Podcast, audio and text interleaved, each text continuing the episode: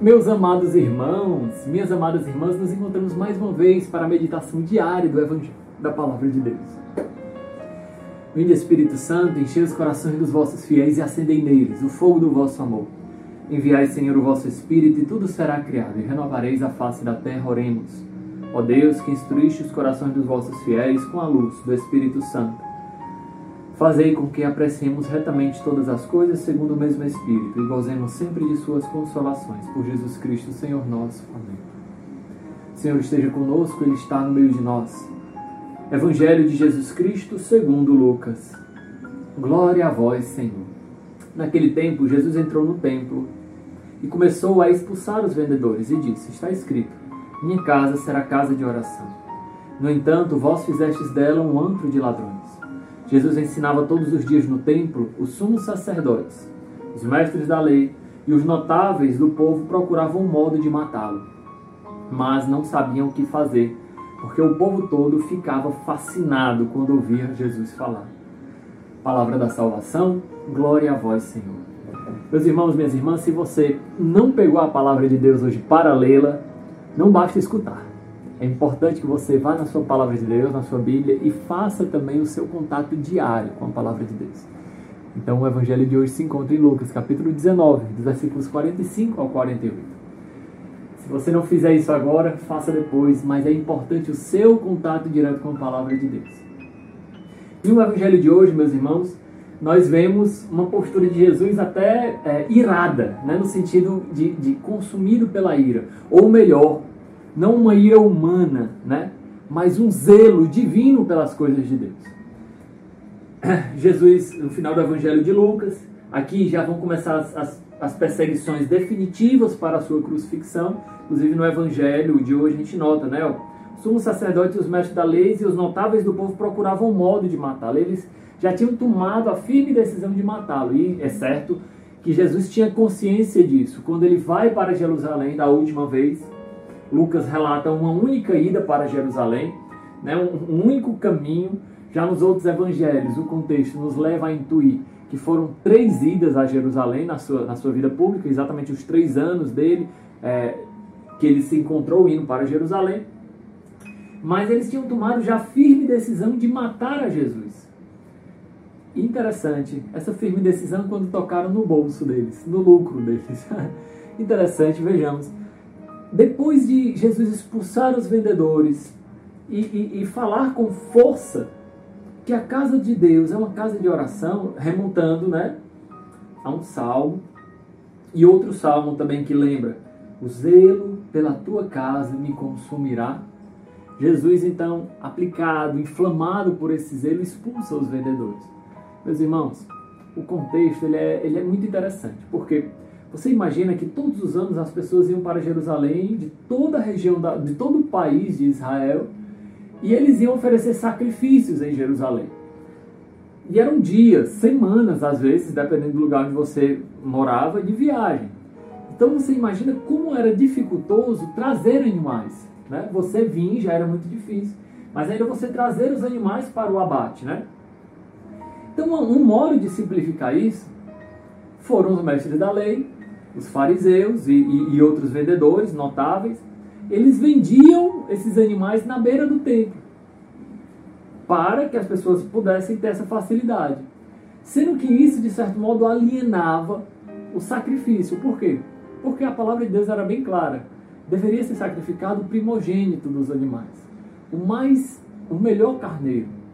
Então você vai ali comprar, você vai comprar qualquer um, se tornava um mero comércio. Então todos os anos você ia para Jerusalém, pá, pagava ali a taxa, é, é, você não cuidou daquele animal, então se tornava uma coisa alienada da realidade pastoral, pastoril, né, no caso dos pastores.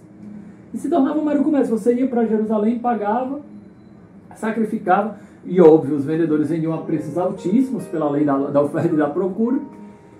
Então, aquele templo, naquela época do ano, ao invés de se tornar um lugar de oferecer a Deus as primícias, os sacrifícios, aquilo que era cuidado do, do povo, né? que fazia parte de um banquete, muitas vezes, de um ritual de banquete, se tornava ali unicamente um lugar de comércio. Não era um lugar mais de adoração e de culto a Deus. Tantas vezes as pessoas iam talvez só para cumprir o preceito, vamos dizer assim. Jesus olha para isso e diz: Não, não é para isso que a lei de Moisés foi dada. A minha casa, a casa de oração. Então ele expulsa os vendedores para mostrar qual é o verdadeiro sentido da casa e do sacrifício. Meus irmãos, se nós atualizarmos isso para o nosso dia a dia, nós muitas vezes podemos querer alienar o nosso sacrifício a Deus. E um salmo diz: oferecer a Deus um sacrifício de louvor. Então, o louvor, o nosso, o nosso coração contrito, mas ao mesmo tempo, nosso coração que tem um desejo sincero de ofertar-se a Deus, não pode ser simplesmente alienado. Ou seja, algo que é só uma troca, que entra numa lógica de mercado, vocês entendem? Não. É uma lógica de gratuidade, de sacrifício, de doação de si mesmo. Não é uma lógica de retribuição, tá certo, meus irmãos? Isso é preciso ter muito claro dentro do nosso coração, dentro da nossa consciência. O nosso sacrifício de vida, adorar com a vida, exige de nós esse compromisso vital. Não é só uma parte do meu dia, não é só uma, um momento da minha história, não é só essas orações aqui que duram de 15 a 20 a 30 minutos que eu vou ofertar a Deus. Não, a minha vida ela é toda entregue a Deus. E como símbolo dessa vida toda entregue a Deus, eu oferto esse tempo para lembrar da minha consagração, da minha entrega a Deus. O meu salário ele é consagrado a Deus porque eu sou um homem batizado consciente da minha condição de batizado. E aí, como expressão disso, eu oferto a minha comunhão de bens. Entende? Então, é porque eu entendo que Deus também quer que eu tenha uma família, que eu cuide do meu lar e etc. Mas a minha vida toda ela é entregue, ofertada, derramada no altar de Deus. Não é só uma parte dela. Não é alienada, entende, meus irmãos? Então, esse contexto é bem interessante. E Jesus, ele, ele, ele manifesta esse zelo, essa força também. Talvez esse seja um evangelho um pouco simpático, né? seja pouco simpático. Né? Talvez a gente gostasse mais daquela passagem que Jesus diz, olha, vinde a mim, vós todos que estáis cansados. Ah, sinto tão cansado né? do meu dia a dia. Ai, que coisa maravilhosa escutar. E eu vos aliviarei de vossos fardos, né? É, de mim que sou manso e humilde de coração. Mas hoje nós vemos uma postura enfática do Senhor. Em determinados momentos, meus irmãos, minhas irmãs, Deus age conosco com esse amor exigente. Não para nos punir, mas para corrigir as nossas más inclinações.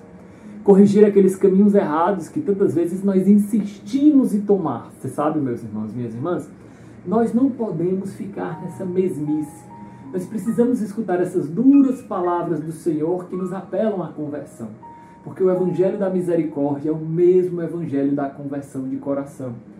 Não tem, meus irmãos, como conciliar uma vida tranquila, uma vida é, é, numa paz mundana, na multiplicidade do ter, do poder e do prazer, dos prazeres, das posses, com o Evangelho que exige de nós toda a nossa vida.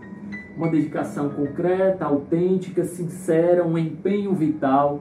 Não tem como conciliar, meus irmãos. Nós não fomos chamados para ter uma vida mansa. Isso é importante que nós tenhamos claro. Nós não fomos chamados por Deus, com perdão de todas as palavras, mas para ficar balançando em uma cadeira de balanço, com a boca bem aberta, esperando a morte chegar, meus irmãos. Não.